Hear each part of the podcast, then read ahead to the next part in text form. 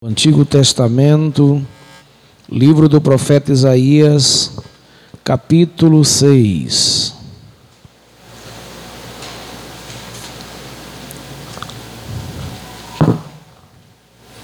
Que nesta noite todos nós possamos ouvir a voz do Senhor falando conosco. Livro do profeta Isaías, capítulo 6.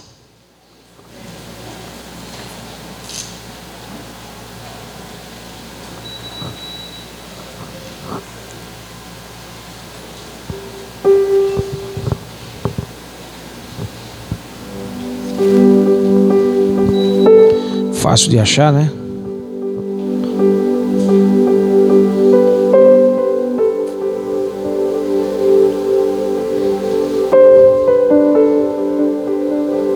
Quero saudar os nossos irmãos que nos acompanham através do Spotify, Brasil, fora do Brasil, estado do Ceará, fora do estado. Deus abençoe a cada um. Depois nós vamos trazer as informações para os irmãos poderem baixar o aplicativo para quando não tiverem na igreja poder ouvir de casa. Dê só mais um pouquinho de retorno, por favor. Isaías capítulo 6, quem achou, diga amém. No ano em que morreu o rei Uzias, eu vi o Senhor assentado sobre um alto e sublime trono, e as abas do seu manto enchiam o templo. Acima dele havia serafins, cada um tinha seis asas, com duas cobriam o rosto, com duas cobriam os pés, e com duas voavam, e clamavam uns aos outros: Santo, Santo, Santo é o Senhor dos exércitos, toda a terra está cheia da sua glória. E as bases da porta tremeram a voz do que clamava, e a casa se encheu de fumaça. Então eu disse: Ai de mim, estou perdido, porque sou um homem de lábios impuros, habito no meio de um povo de puros lábios, e os meus olhos viram o Rei, o Senhor dos exércitos. Então um dos serafins voou até mim, trazendo na mão uma brasa viva que havia tirado do altar com uma tenaz. Tocou a minha boca com a brasa e disse: Agora isto tocou os teus lábios, a tua culpa foi tirada e o teu pecado foi perdoado. Feche os olhos, por favor, Pai, fala conosco nesta noite. Enche a nossa mente, o nosso coração de tuas verdades. Ensina-nos com a tua palavra, com os exemplos que estão tão claros na tua palavra, e que sejamos edificados em Cristo. É o que eu te peço no nome de Jesus. Amém e amém. Eu quero, com base nesse texto, pregar sobre quando Deus intervém na história. O capítulo 6 de Isaías retrata uma intervenção de Deus na vida do profeta. Deus ele sempre interviu na história. E isto não significa que Deus é pego de surpresa. Que Deus perdeu o controle da história. Mas todas as vezes que Deus intervém na história, é Deus demonstrando para nós que Ele é um Deus dinâmico em sua ação. Porque Deus ele não está preso no céu, colado no trono, paralisado no tempo.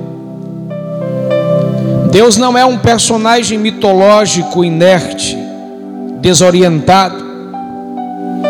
Como diz os estoicos, Deus é um velhinho sentado na cadeira, do, na cadeira, na calçada do céu, olhando a história e roendo as unhas sem poder ter poder nenhum para trabalhar na história. Isso é um erro terrível. A soberania de Deus inclui seu poder de entrar e sair na história que ele mesmo escreveu. Deus intervém na hora que ele deseja, ele entra e sai na hora que ele quer na história. E Deus não precisa de nossa autorização para fazer isso. Ele é Senhor. Ele é quem manda, Ele é quem faz, Ele é quem tem, Ele é quem pode. Ele manda e todas as coisas obedecem. Ele fala e todas as coisas são criadas.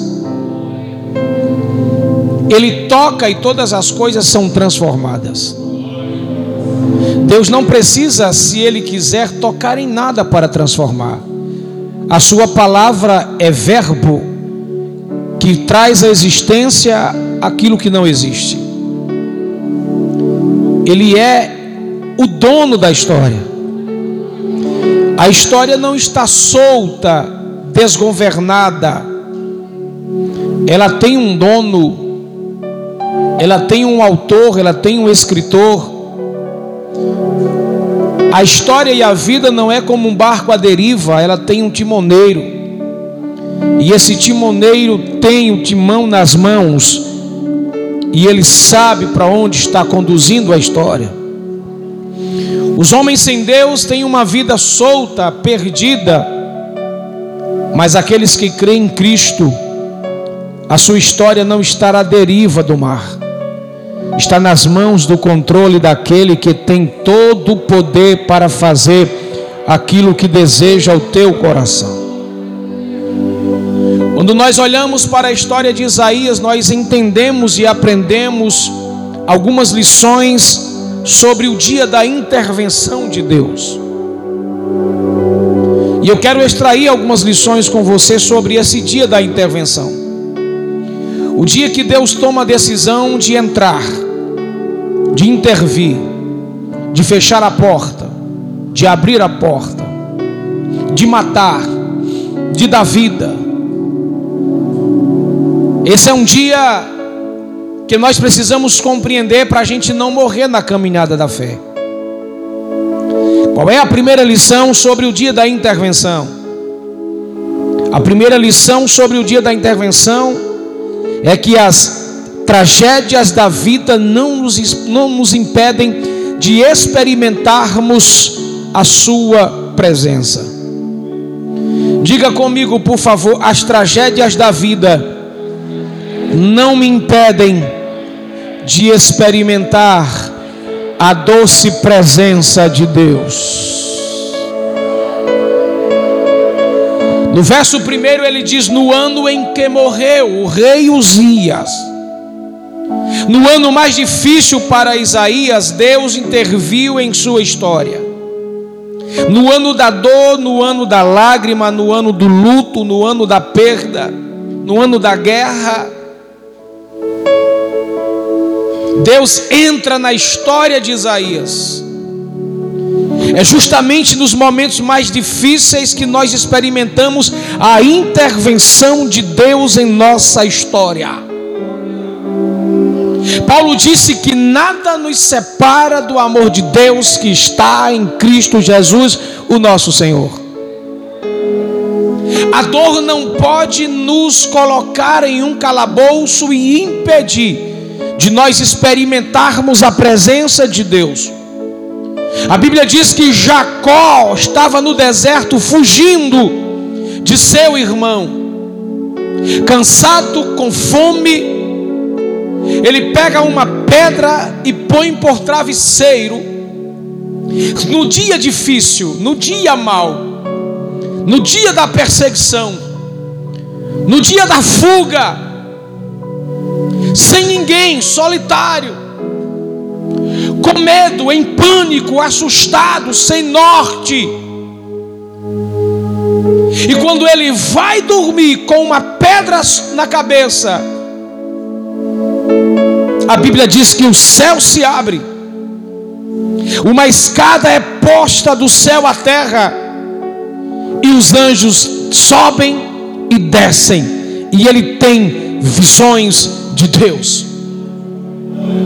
A Bíblia diz no livro de Ezequiel que Ezequiel está preso, manietado junto ao rio Quebar. Mas ele começa a ter revelações de Deus mesmo como um prisioneiro. A Bíblia diz que Estevão está ajoelhado, caindo, as pedras estão quebrando seu corpo, sangrando a sua cabeça, mas os seus olhos estão vendo o céu aberto. É Jesus Cristo de pé do trono, olhando para ele, glorificado. Diga para duas pessoas no ano mais difícil para você Deus está preparando grandes coisas para te revelar. No ano mais complicado para você, que na tua visão é dor, angústia, tristeza, vergonha, decepção. Deus vai abrir o céu para te mostrar a glória dele e te revelar quão grande é o Senhor na tua vida. Dá um brado de glória. A segunda lição que nós tiramos do dia da intervenção é que se o nosso culto não subir, o culto do céu desce. No verso 2 ele diz que os serafins clamavam uns aos outros, exaltavam o nome do Senhor que é santo. E neste culto que está acontecendo no mundo espiritual, no verso 3 a Bíblia diz que a terra se enche da glória do Senhor, quando os serafins estão cantando e adorando o nome dEle. Quando nós estamos em guerra, angustiados, perdidos, nós ficamos meio que presos, amordaçados. Quando nós ficamos angustiados, parece que fica difícil a gente prestar um culto a Deus mais intenso por causa da dor. Mas é, é, é nesse sentido que nós temos que aprender e entender que, mesmo que você não tenha força para adorar, Deus não deixa de ser adorado no céu. Porque o culto não é para nós, o culto é para Ele. O culto é para Ele. Agora, por favor, diga para dois irmãos ou três, mesmo você com dor, Deus está vendo a sua dor e não deixa de ser adorado no céu. O culto no céu não para, o culto no céu é intenso, o culto no céu é fervoroso, o culto no céu é cheio de fogo, o culto no céu é cheio de glória. Quando você perde as forças e para de adorar, Deus intervém para mostrar para você que se seu culto cessar aqui, tem culto no céu para você também aprender. Nós aprendemos também com os anjos que adoram. Nós também aprendemos com os seres angelicais, espirituais, que a adoração deve estar acima de qualquer coisa. Porque Deus abre a revelação para Isaías, para ele entender que mesmo no dia da angústia, Deus está mostrando o céu e o culto continua. Problema é de homens, problema é na terra, problema é de mortais. Deus continua sendo adorado. Você adore ou deixe de adorar, bendiga ou deixe de bendizer, glorifique ou deixe de glorificar. Deus continua sendo adorado para todos sempre. São nos dias de impossibilidade que o céu desce para nos revelar a grandeza de Deus. Aí aqui você tem uma lição fantástica. Louve, adore no dia do luto, da guerra, do problema, porque quando você adora, Deus transforma dor, angústia, tristeza em poder, em poder, em poder, em poder e em poder. Você entende? Diga amém. A terceira lição que nós aprendemos sobre o dia da intervenção é que nesse dia da intervenção, a nossa visão espiritual passa a ser mais aguçada. Verso de número 4. Isaías vê os umbrais das portas se movendo com o som que sai da boca dos serafins.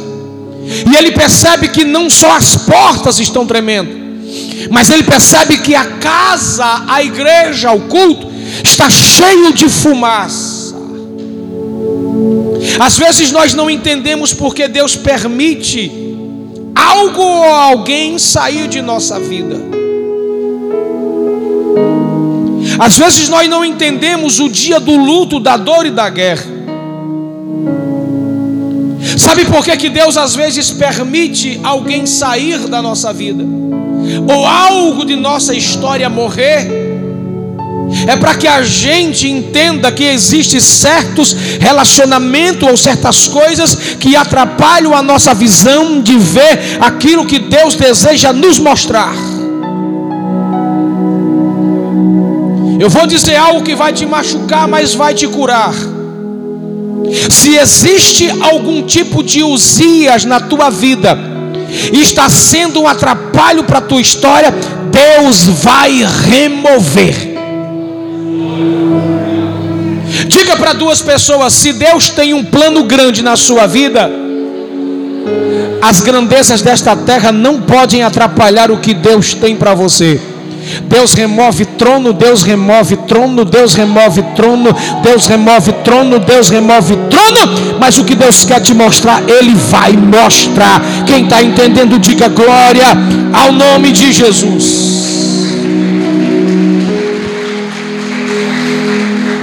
Às vezes é assim, Deus está balançando os céus sobre a igreja. O culto está cheio da glória, da plenitude, mas tem gente que não quer ver, porque o seu coração está no trono de Uzias. Uzias aqui pode ser feita uma leitura diversificada. Dinheiro, prata, poder, luxo, fama, sucesso, pessoas, relacionamentos, namoros, noivados, investimentos. E que você mirou, mirou, mirou, mirou, mirou, se dá de costa, de costa, de costa, de cor. Está produzindo algum tipo de atrapalho entre você e Deus. No dia da intervenção, Deus vai abrir a tua visão para lhe mostrar um terremoto que Ele quer trabalhar na tua vida. Olhe para mim. Se Deus tem um projeto grandioso para a tua vida, às vezes Ele faz assim, Ele risca alguém da nossa agenda, Ele nos separa de certas pessoas. Ele leva alguém para distante de nós, porque se aquilo que está nos atrapalhando para experimentarmos coisas grandes em Deus, Deus faz questão de arrancá-lo, porque o meu e o teu propósito humano pode ser frustrado, mas os propósitos de Deus para nossa vida jamais pode ser frustrado. Pastor, você está dizendo que Deus pode matar? pode, Ele é Senhor. A Bíblia diz que Ele foi, Ele é e Ele sempre será o mesmo. Se Deus tem algo para você, levanta a mão se quiser para receber. Nada vai atrapalhar o projeto de Deus na sua vida. Se Deus tem algo para te revelar, não é os dias que vai te atrapalhar. A quarta lição que nós aprendemos com Isaías sobre o dia da intervenção é que Deus nos revela que nós precisamos mudar. Deus sempre, antes de trabalhar por nós, vai trabalhar em nós. No verso 5, Isaías olha para dentro dele e ele percebe que está perdido. Está perdido porque ele está tendo e vendo uma revelação de Deus. Deus está se revelando para ele. E ele sente suas carnes sendo sacudida, rasgada, triturada, tamanha é a revelação. E ele diz: Estou perdido, porque sou um homem de lábios impuros. Ele está dizendo: Eu falo coisa que não deveria falar. Se não bastasse eu falar coisa que não deveria, eu estou no meio de gente parecido comigo que tem lábios impuros também. E o pior de tudo isso é que mesmo estando na carne, eu estou vendo o Senhor dos exércitos. Do capítulo 1 ao capítulo 5, ele é o profeta que tem um dedinho apontado para o outro. E ele começa a apontar para os lugares em Israel. Ele começa a apontar como profeta que está denunciando o pecado do outro. No capítulo 1 ele diz: Ai de ti. Capítulo 2 ele aponta e continua dizendo: Ai de ti. Capítulo 3 ele olha para Israel e diz: Ai de ti. Capítulo 4 ele diz: Ai de ti. Capítulo 5 ele diz: Ai de ti. Ele está num processo de denúncia. Só que Deus carrega ele, pega ele, carrega ele, joga dentro da igreja no dia mau, no dia difícil. E ele muda a posição do dedo, ele para de dizer ai de ti e volta o dedo para ele e diz ai de mim, porque estou perdido. Sou um homem de lábios impuros, habito no meio de um povo de impuros lábios e os meus olhos viram o Senhor. No dia da intervenção é Deus revelando quem eu sou e dizendo eu preciso fazer uma mudança rápida, senão eu não posso continuar no processo de crescimento espiritual. Às vezes a gente acha porque fazemos parte de determinada igreja e ali nós nos acomodamos na cadeira, na fé, na função, no cargo na chamada, na missão. E começamos a levar com a barriga, de todo jeito. Vai levando na superficialidade, na artificialidade.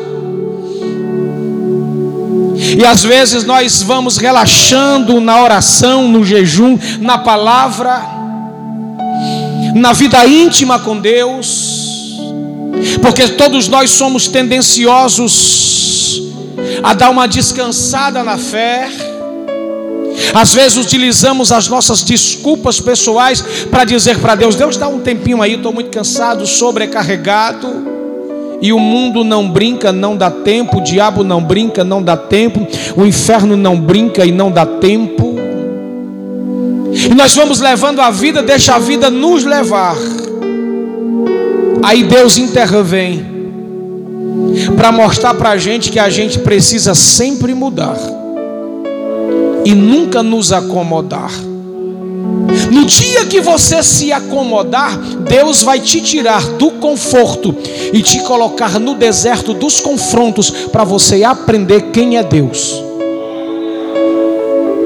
Quando você diz, vou descansar, vou dar um tempo, é aqui que mora o perigo da fé. Vou dizer uma coisa que talvez alguém vai escutar, vai achar meio assim, mas deixa eu te dizer para você pensar, analisar e se entender, vai dar glória. Escute bem com atenção o que eu vou te dizer. De dizer, crente só presta na peia.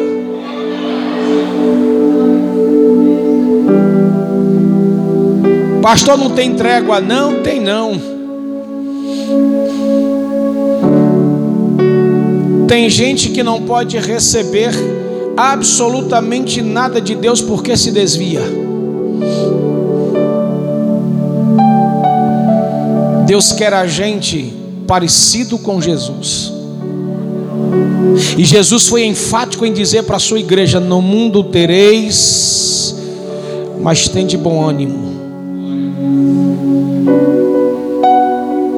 No dia da intervenção, a gente precisa entender que Deus está querendo nos mudar. Aí talvez a esposa vai dizer para o marido, o marido vai dizer para a esposa, o filho vai dizer para o pai, o pai vai dizer para o filho, o pastor vai dizer para o servo, o servo vai dizer para o pastor: você precisa mudar, mas na verdade somos nós que precisamos mudar. Todas as vezes que você apontar para alguém e dizer, Fulano precisa de mudança, lembre-se, tem três dedos apontando para você, dizendo: muda, muda, muda você primeiro. E não existe tempo favorável para Deus intervir. Quando Deus percebe que eu e você estamos ficando mais distante dele, ele intervém. Se Deus não intervir em nossa vida, a gente se perde. E Deus, Ele prefere você ferido do que você perdido para o inferno. Ele preferiu um Jacó mancando do que um Jacó enganador, bonitinho, ganhador de dinheiro, mas perdido para o inferno. A quinta lição do dia da intervenção é que quando Deus intervém, nós precisamos aprender, repita comigo, assumir minhas responsabilidades espirituais. No verso de número 8, ele diz: Eis-me aqui, envia-me a mim. Embora esse texto é messiânico, fala de Jesus, mas ele, ele se aplica a gente também.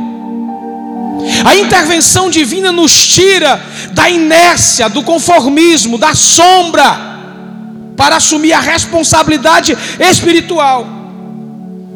Porque tem muita gente que não assume mais suas responsabilidades espirituais. Vai levando de qualquer jeito. O primeiro amor se acabou. Não ora, não busca, não lê, não estuda, não tem vida com Deus. E tem uma galera aí que diz assim: salvo uma vez, salvo para sempre. Já fui achado, já fui encontrado, já fui perdoado, agora eu posso viver a vida de qualquer jeito. Não é assim, não. Todo dia você tem que lutar, todo dia você tem que guerrear, todo dia tem gigante para matar, todo dia tem leão para você matar, tem urso para enfrentar. Você pode até querer férias de Deus, mas o inferno não tira férias em planejar armadilha para destruir você e sua casa. Você até pensa que está bem, mas a qualquer momento vai estourar uma bomba no mundo espiritual. Nós precisamos assumir a nossa responsabilidade espiritual. Nós precisamos aprender a administrar o que Deus colocou em nossa mão, a fé.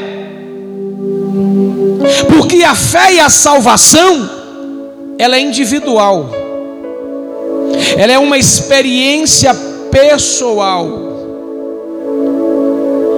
É você que tem que assumir, pastor. Lá em casa, a minha casa está caindo os pedaços. Só eu sou crente. Eu quero que todo mundo se lasque. Não, você tem que assumir a responsabilidade. Se você está na tua casa e a tua família todinha não é crente e a guerra e perseguição, então você é a coluna que Deus estabeleceu lá. Você é a voz profética que Deus estabeleceu lá. Você é a, o canal onde Deus vai através de você salvar a tua família. Não é jogar a cruz para lá. Não é abandonar a fé, é assumir a responsabilidade. No dia da intervenção, Deus nos tira dos bastidores para sermos protagonistas da vida. Você pode até não querer assumir que Deus colocou você como cabeça na família, como líder na tua casa, na tua história, no teu empreendimento, na tua igreja. Você pode até não querer, é um direito seu. Mas se Deus te escolheu, você está ferrado. Você pode gritar, pode berrar, pode bater os pés, pode fazer biquinho, pode fazer vitimismo, pode levar com a barriga, pode fazer o que você quiser. Deus vai criar uma situação para se encontrar com você e resolver com você cara a cara. Diz aí para duas pessoas, mas diga com raiva: não adianta correr. Deus te pega do mesmo jeito. Deus dá corda para você. Deus dá um tempo para você. Deus deixa você achar que está tudo beleza, mas Ele está só esperando você. Se você pensa que Ele não vai te encontrar, o salmista diz: se subir, Ele está, se descer, está, se for fundo dos mares, Ele está. Para onde você for, Deus te encontra. Você pode dizer não para Deus, não, não, não, não, não, não, não, não, não. Vai chegar um dia que Deus vai olhar para você e você não vai ter nem força para dizer nada.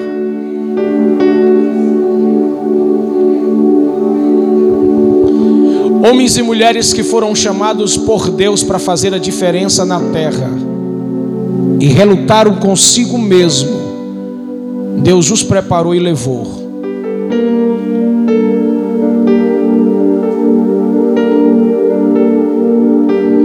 Eu tenho um amigo pastor que mora em Roma.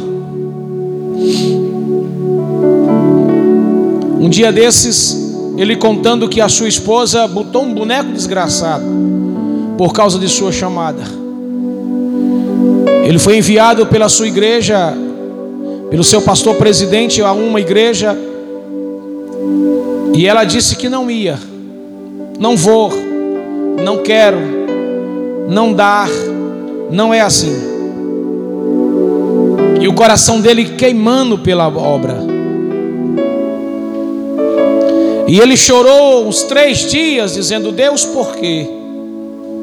E Deus disse para ele: Acalme teu coração, porque eu vou conversar com ela. E Deus foi conversar com ela. E Deus foi conversar com ela na UTI. Ela toda torta, toda engembrada, com o queixo aqui, as mãos tortas, a cara torta, o nariz torto, os olhos tortos, toda arrebentada. Ela conta o testemunho que soprou um vento no quarto Aquele vento se transformou em um ser espiritual. Olhou para ela, colocou o dedo do nariz e disse: Não atrapalha o meu servo. Ou você te ajeita, ou eu te levo e dou um presente melhor para ele.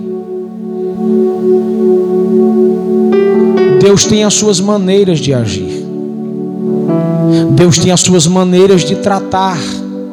E olhe para mim, Ele trata cada um de acordo com aquilo que cada um se expressa para Deus.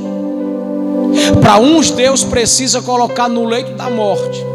Para outro, Deus permite só uma topadazinha para relar o queixo.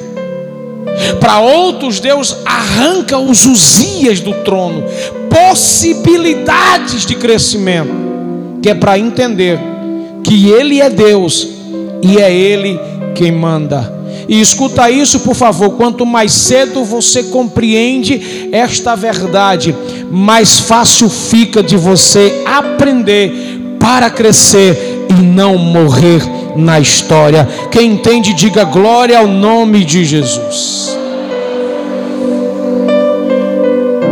Agora, por que é que Deus intervém na história? Porque é que Deus entra na história, porque Ele age com ímpeto na história. Eu vou te dar algumas razões e aqui eu termino a mensagem. A primeira razão porque Deus intervém na história, repita comigo, é porque Ele é o único, mais forte, Ele é o único que muda a história sem danificá-la. Deus é o único que entra na história sem destruí-la, sem danificá-la. Você já percebeu que o mundo, o sistema, as, os relacionamentos danifica o homem? Basta você olhar para um relacionamento homem-mulher, principalmente na nossa geração tão infantil, e desculpa ser duro, idiotizada. O cara diz para a princesa: Eu não te quero mais. Ela diz: Eu vou morrer. Como que ele fosse o único homem da história. Como que ele fosse a pessoa mais importante da sua vida. É porque ela colocou na sua alma ele acima de Deus. Os relacionamentos é assim, entram e saem e deixa marcas, dores, feridas danifica caráter, mente, coração. Deus não. Ele entra na vida do pecador e não acusa o pecador. Ele entra na alma de uma prostituta e não a chama de prostituta, mas de filha. Onde estão os teus acusadores? Não te acusam mais, eu também não te acuso. Vai em paz e não peques mais. Jesus entra na casa de Zaqueu e não chama ele de ladrão. Jesus olha para um ladrão na cruz, um bandido, e não acusa de bandido. Por quê? Porque ele entra na história da gente sem danificar a nossa história. Ele não entra para matar, ele entra para dar vida. Ele não entra para a gente ficar triste, ele entra para a gente se alegrar, para a gente renovar, para a gente ser restaurado. Deus entra na nossa história, tira a sujeira, muda o cenário e nos dá uma nova página para uma nova história. Você está entendendo? Diga glória ao nome de Jesus. Bata no peito e diga assim: Ele entrou na minha vida. Diga, Ele entra na minha vida, sem danificar a minha vida. O que danifica a gente é o pecado, é o mundo, é as suas ideias. Deus entra para nos limpar, para nos restaurar, para nos transformar. A segunda razão por que Deus intervém na história é porque só Ele tem e conhece o seu futuro. Se Deus intervém na sua história, é porque Ele está interessado em te mostrar um futuro. Não deu glória? Está desviado, né? Diz aí para teu irmão: se Deus está intervendo na sua história, é porque Ele está interessado em te mostrar um futuro. E se Deus está intervendo na sua história agora, é porque você não vai morrer.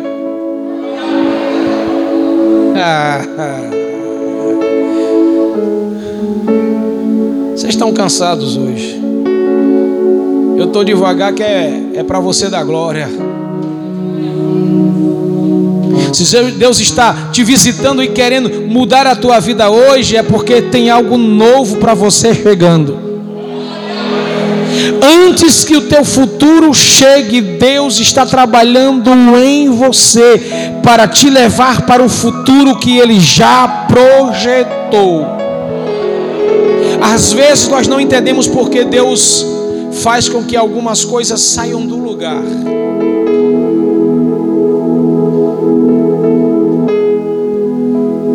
Por que, que algumas coisas saem do lugar e saem do nosso controle? É Deus chamando a sua atenção. E você já percebeu que tem coisas que saem do lugar e enquanto você não observa que é Deus chamando a tua atenção, as coisas não voltam para o lugar. Deus gosta de mexer em algumas coisas da gente que é para a gente entender que Ele está chamando a atenção da gente. Deus está mexendo comigo e com você nessa noite para te dizer: está entendendo porque algumas coisas na tua vida está ao contrário? eu estou te chamando para um reservado. Eu estou te chamando para um divã espiritual. Eu estou te chamando para um secreto espiritual, para te revelar quão maravilhoso será o teu futuro. Porque Jesus disse, ensinando a igreja: entra no teu quarto, fecha a tua porta, fala em secreto, porque o teu pai vai ouvir, vai te responder, não no secreto, mas publicamente. Jesus está dizendo para a igreja: e pega se quiser, se tiver entendendo, algumas coisas saem do lugar, porque você tem dado alguns vacilos, mas Deus está movendo do lugar, que é para te chamar a atenção, para você ir para o secreto, porque lá no secreto ele vai apontar para o futuro, e só você no secreto com ele vai entender o que ele tem para te revelar. Alguém está entendendo? Diga glória ao nome de Jesus. Fica de pé, dando um brado de glória a Ele.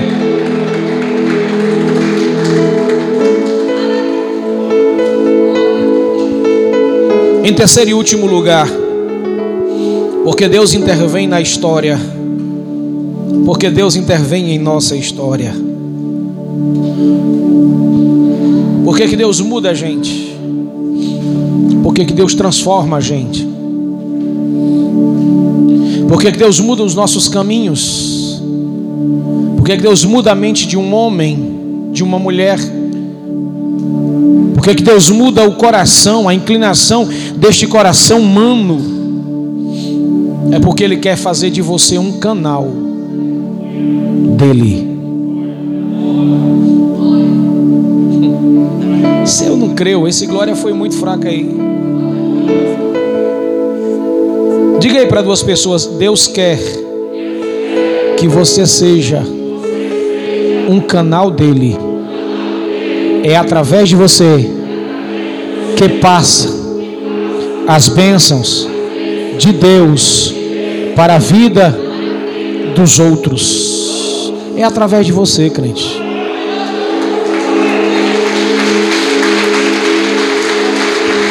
Só que para ser canal dele, você precisa estar tá limpo.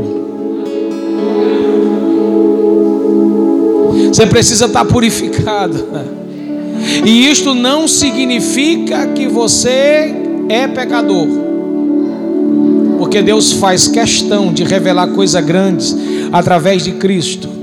A graça é a única coisa que pega os desgraçados, imperfeitos, para através dele ser canal para um mundo sem Deus. A maior pregação que você dá para alguém não é um sermão bonito. O maior presente que você dá para uma pessoa, uma família, para o teu marido, para a tua esposa, para os teus filhos, para os teus familiares, teus colegas, não é uma pregação com um linguajar bonito, é um testemunho de vida. É alguém que já olhou para você um dia e disse: Como é que uma pessoa vai viver desse jeito? E vai olhar para você de novo, em um outro nível, e entender: Estou entendendo. É isso que a graça faz pega lixo, limpa, lava, purifica, restaura, transforma, dá um banho e faz desse luxo um vaso de honra. Você tem coragem de dizer para duas pessoas: Tu não prestava. Não, mas fala como eu lá do Rio Grande do Norte. Tu não prestava. Deus te pegou. Através de Jesus. Te perdoou. Te purificou. Te limpou. Te transformou. Te encheu do Espírito Santo Foi Ele que disse: Não foste vós que me escolheste, mas eu vos escolhi a vós e vos nomeei. Você não tinha nem nome e Ele te deu nome. Você não era nem gente, agora é povo, nação eleita, sacerdócio real. Agora você tem uma marca, você tem um dono. É transformado para ser alguém que Deus escolheu para mudar esta geração. Quem entende diz amém.